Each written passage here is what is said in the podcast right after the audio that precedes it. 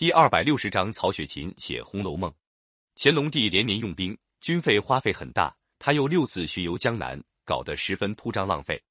加上下面的官吏贪污浪费成风，弄得国家渐渐的衰弱下来。就在这个时期，在京城流传着一本小说，叫《红楼梦》。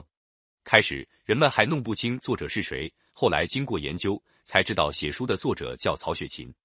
曹雪芹原来是一个贵族家庭的子弟，他的曾祖曹玺曾经得到康熙帝的宠信，被派到南方当江宁织造。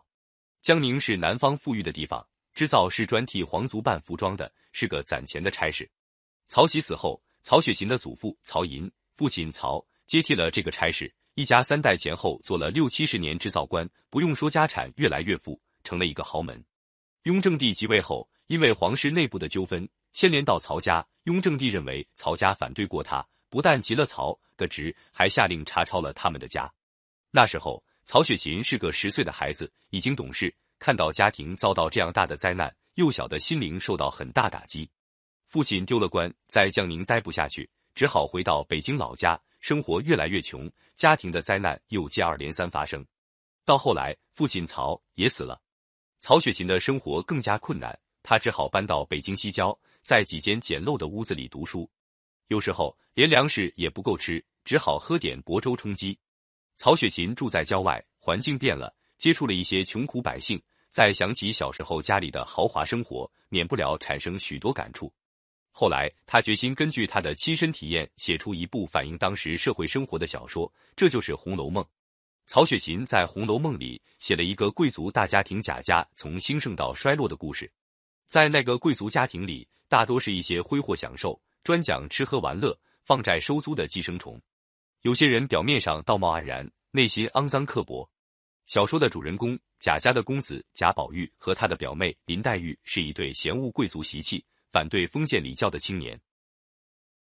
在那个环境里，他们想摆脱旧礼教的束缚也没有出路。结果，林黛玉受尽歧视，害病死去；贾宝玉离家出走。而那个贵族大家庭在享尽荣华富贵之后，也像腐朽的大厦一样呼啦啦的倒塌了。曹雪芹用十分深切同情的笔调写了这一对青年男女和一些受压迫凌辱的婢女，又满怀气愤揭露了封建统治阶级的腐朽和罪恶。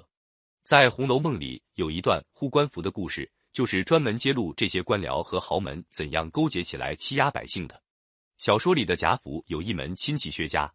薛家的公子薛蟠因为跟别人争夺一个婢女，行凶打死了人。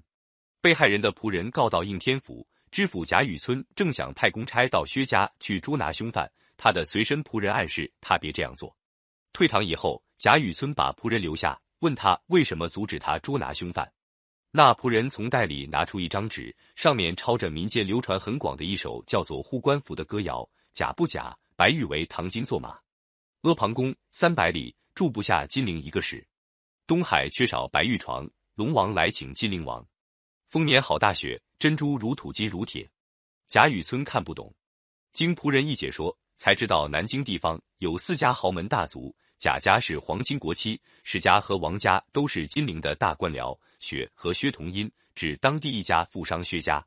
这四家结成亲戚，互相勾结，势力大的没法说。当官的要想护住自己的官职，就不能得罪这四家豪门。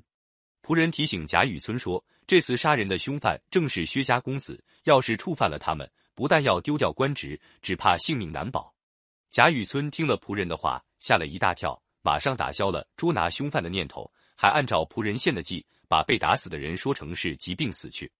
一桩人命案就这样稀里糊涂的了结。曹雪芹花了十年时间，在北京西郊写这部小说。辛劳和疾病把他折磨得十分衰弱。当他写完八十回的时候，他的一个心爱的孩子得病夭折。曹雪芹受不了这个打击，终于放下了他没有完成的著作，离开了人世。曹雪芹死后，他的小说稿本经过朋友们传抄，渐渐流传开来。许多人读了这本小说，又是赞赏又是感动，但是对这样杰出的著作没有全部完成，总觉得是一件太可惜的事。后来又有一个文学家高鹗续写了四十回，使《红楼梦》成了一部结构完整的小说。